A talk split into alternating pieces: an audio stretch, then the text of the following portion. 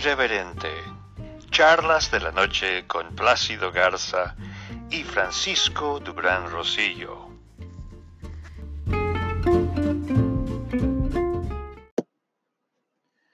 Hola amigos de Charlas de la Noche, Palabras con Imagen. Les saludo con el gusto de siempre y hoy hubo marchas organizadas por la organización Frena que está demostrando pues que mucha gente en la población no está de acuerdo con lo que dice Andrés Manuel López Obrador.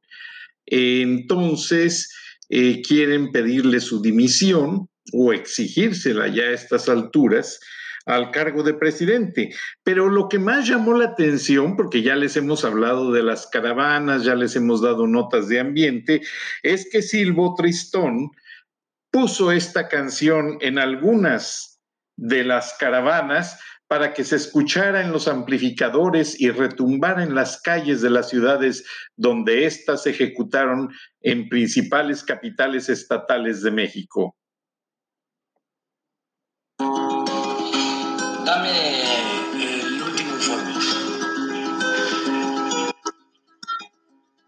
Ojalá que tus ojos no te lloren de pronto cuando caiga. Para que no lo puedas tener que lamentar. Ojalá que la ruina deje de ser el precio que paga todo el pueblo Ojalá que las urnas puedan ponerte fin. Ojalá que la patria no se caiga a pedazos. Ojalá se te acabe la mirada arrogante, la palabra ofensiva, tu sonrisa perversa.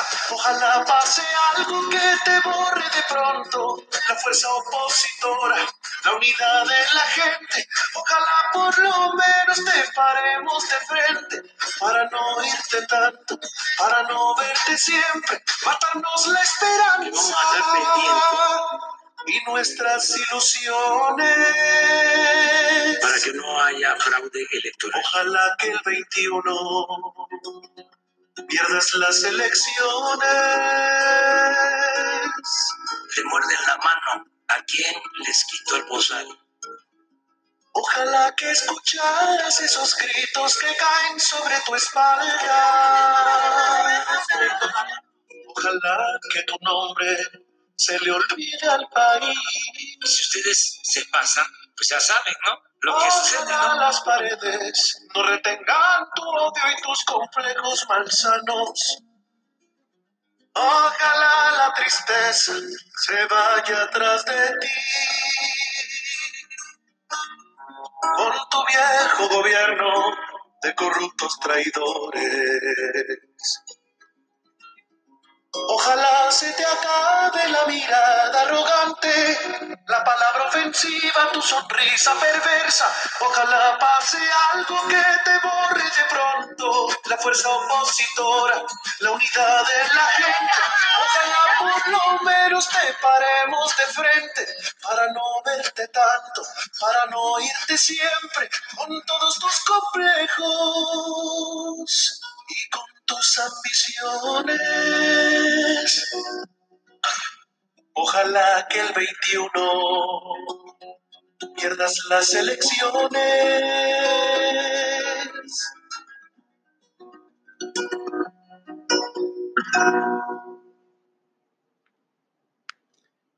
Te deja sin palabras esta canción. Pues bueno, eso fue lo que hicieron muchos manifestantes el día de hoy y la gente andaba en bicicleta, en motocicleta, en vehículos. No se bloqueó el tráfico en ninguna rúa. Todo fue debidamente organizado y pues salvo algunos pequeños incidentes que agentes de tránsito municipales en algunas ciudades trataron de bloquear el paso de esta caravana, pero el hecho es que en muchos lugares sí respondió la gente, exceptuando, como todos sabemos, ayer tocó tierra la tormenta del Sahara en Chiapas, eh, puse un video en mi cuenta de YouTube para que tengan una idea.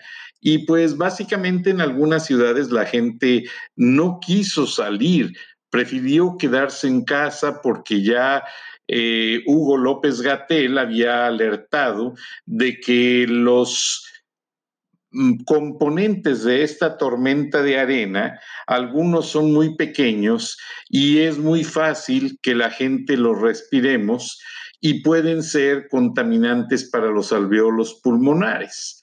Entonces, de esta manera, mucha gente prefirió no salir. Y en algunos estados de México, pues es obvio que ante esta tormenta de arena, pues las caravanas se vieron afectadas. Pero van a seguir insistiendo por muchos medios. Ahora los intelectuales mexicanos están subiendo sus canciones a los, sus canales de YouTube para expresar lo que sienten. Y esta canción pues realmente me dejó un tanto perplejo. Como perplejo les va a dejar la siguiente declaración que tengo de una madre de familia que ha luchado demasiado. Ellos tienen más de 30 años en los Estados Unidos. No, perdón, veintitantos años. El esposo sufrió un tumor canceroso y tuvo que ser operado de emergencia. La madre se tuvo que hacer cargo de los tres hijos, dos de ellos soñadores, y pues sacó adelante a su familia trabajando, cuidando a los hijos, y la hija mayorcita ayudó a su madre y entendió las necesidades de la vida.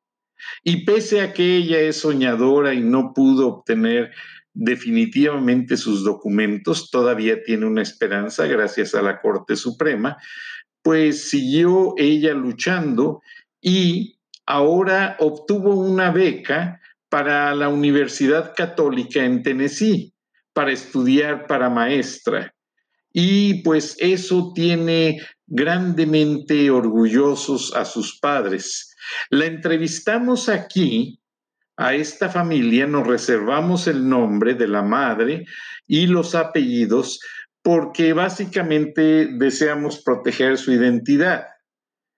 Quisimos saber de primera mano de nuestra audiencia qué quisieran hacerle saber al presidente mexicano Andrés Manuel López Obrador ante su próxima visita a su homólogo estadounidense Donald Trump, ya que en julio ambos se reunirán y tendrán mucho de qué platicar. Y esperamos que no sea solamente eh, la elocuente fecha para tomarse la foto y hacer discursos vacíos. Eso la gente ya no lo compra, ya están cansados de ello.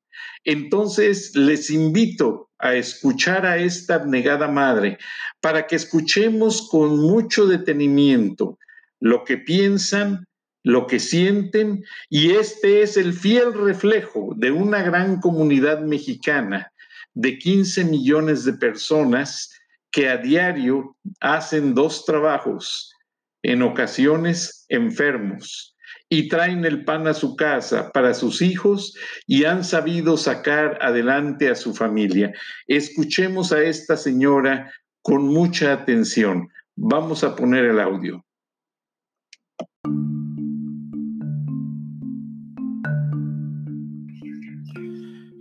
Buenas noches. Hoy tenemos una intervención especial y lo hice por la simple y sencilla razón de que dentro de la comunidad México-americana hay gente muy especial, hay millones de familias. Pero hoy escogimos, así en sistema random, como dicen los americanos, a ver, alguien al azar, y encontramos una familia muy linda, me reservo el apellido, pero el esposo tuvo cáncer en el cerebro. Su hija es Dreamer y fue becada en la Universidad Católica en Tennessee.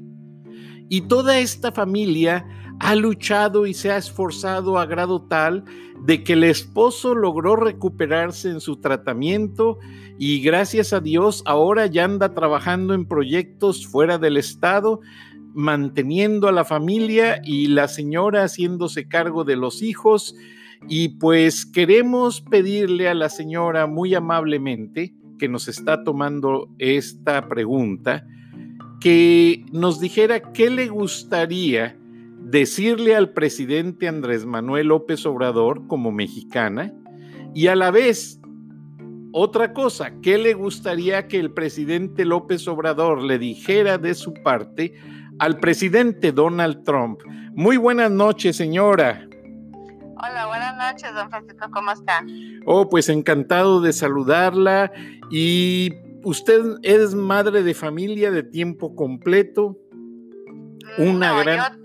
Yo, yo trabajo, también trabajo. Aparte, ¿eh? sí, sí. Bueno, la felicito y ha sacado adelante a su marido y a su hija, que es una gran dreamer que está en la universidad.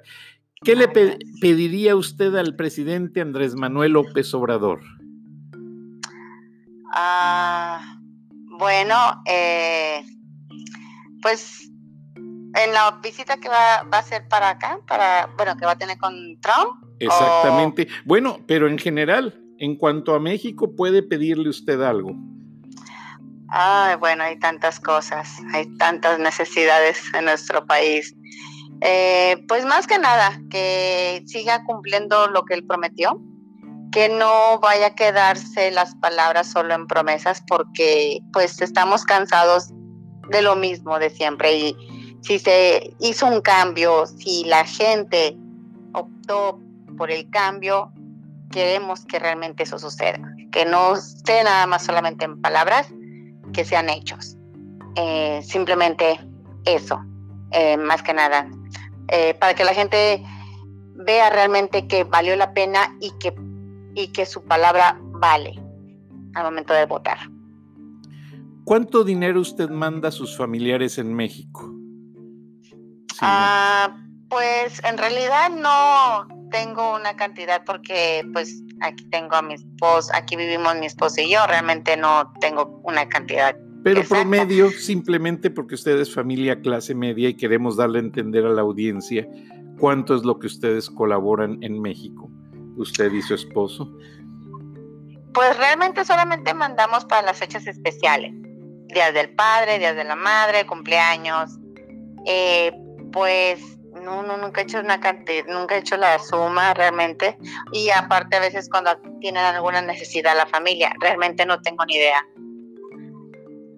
Bueno, no se preocupe, no tengo idea. no hay cuidado. Oiga, ¿qué le pediría usted al presidente López Obrador que le dijera a Donald Trump?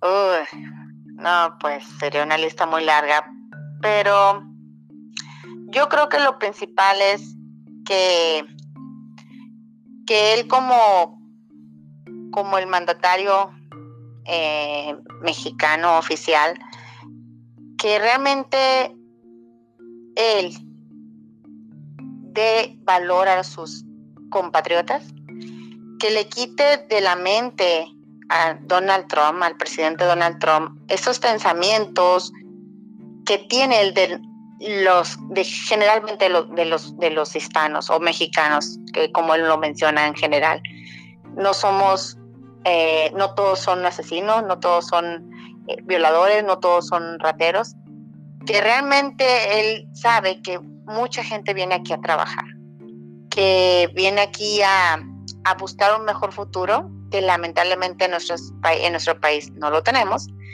Entonces, que los que estamos aquí, que nos dé una oportunidad de demostrarlo, que nos dé esa oportunidad y que vale la pena darle esa oportunidad a la gente que estamos establecidos de saber que somos buenos ciudadanos y cómo aportamos a este país. Eso me gustaría que él le dijera a Donald Trump. Usted es mamá de una soñadora, una dreamer, que fue becada con honores en una universidad de Tennessee. Que no cualquier estudiante logra eso. Sí, pues muy orgullosa. Imagínese, mi hija, lejos de pensar que iba a poder ser un obtener DACA, ella se estaba luchando por estudiar aquí, porque yo, mi, pensamiento era de que pues yo no quería que trabajar aquí de como todo el mundo venimos de obreros, que ella tenía que luchar, ir más allá. Entonces ella escarbó y buscó los medios para, para conseguir esa beca. Pero gracias a Dios, y gracias a Dios la consiguió y ahorita ya va para el segundo año. Qué bueno, la felicito. Su esposo es sobreviviente de cáncer. Así es. De un tumor en el cerebro al tamaño de una pelota de béisbol. Gracias a Dios, ya operado y recuperado. ¿Qué tipo de trabajo hace su esposo? Mi esposo es instalador de muebles de oficina. Ella lleva cuatro años, a ver, déjeme ver, no, cumplió, cumple año, seis años este año. Este, y pues bendito Dios, sin ningún problema. De hecho, ya está libre de cáncer. Ya, bendito Dios, es, está, eh, ya se maneja como su sobreviviente. Por cierto, en este mes, felicidades a todos aquellos sobrevivientes de cáncer, porque es el mes de los, de los que han ganado la batalla y, y pues los que han ganado la batalla, eh, pues eh, también por aquellos que la han perdido, pero lucharon fuertemente, también eh, muchas felicidades porque al final de cuentas han tenido que recorrer un camino muy duro. Lo entiendo, conozco la calle.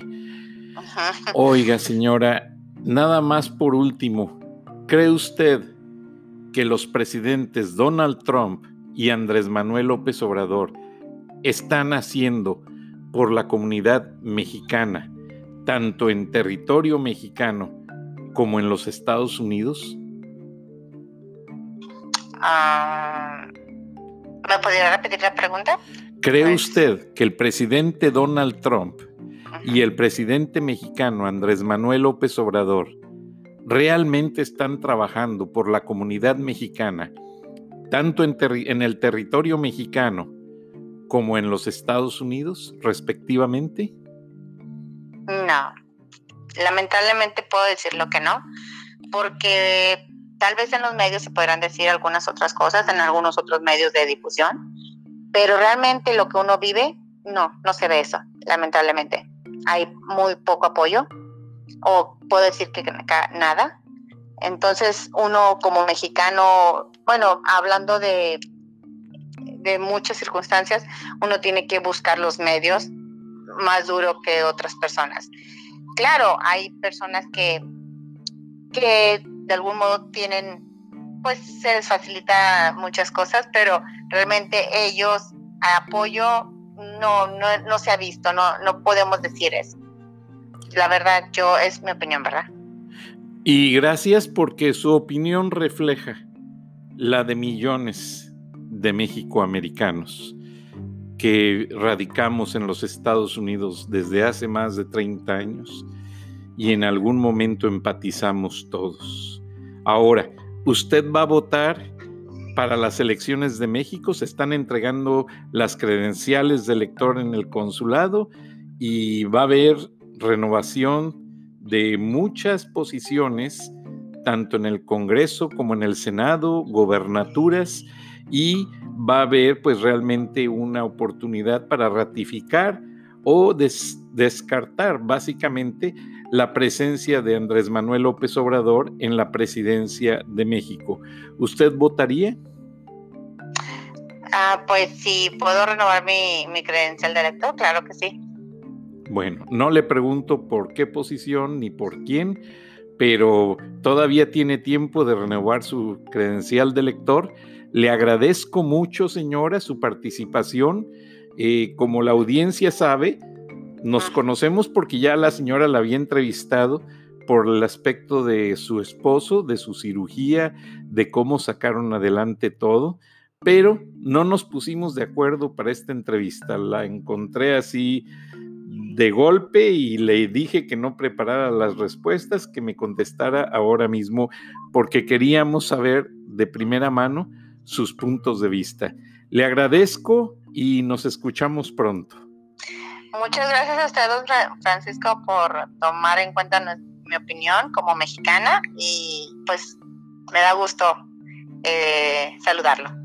No, yo le agradezco a usted porque voy a la tienda Jalisco, ahí en Peachtree Industrial, y toda la gente oye el programa y todos me preguntan y algún día me voy a llevar una grabadora porque también quiero recoger los puntos de vista de ellos. Y así en muchas partes me, me, reconoce y me para la gente. Le mando un abrazo, me saluda a su esposo cuando hable con él y felicite a su bella familia porque son unos niños encantadores. Gracias, don Francisco. Que tenga muy buena tarde. Dios ah, lo bendiga. Hasta luego, señora. Igualmente. Gracias. Adiós.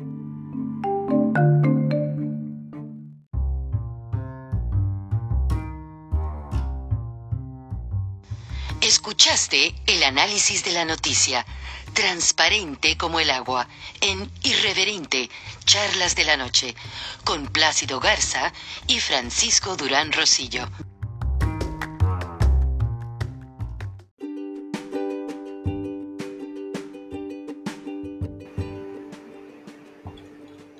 Beatriz Pajés, la voz más acreditada de la opinión editorial en México cada semana en Irreverente, Charlas de la Noche. Y la puedes leer en www.siempre.mx.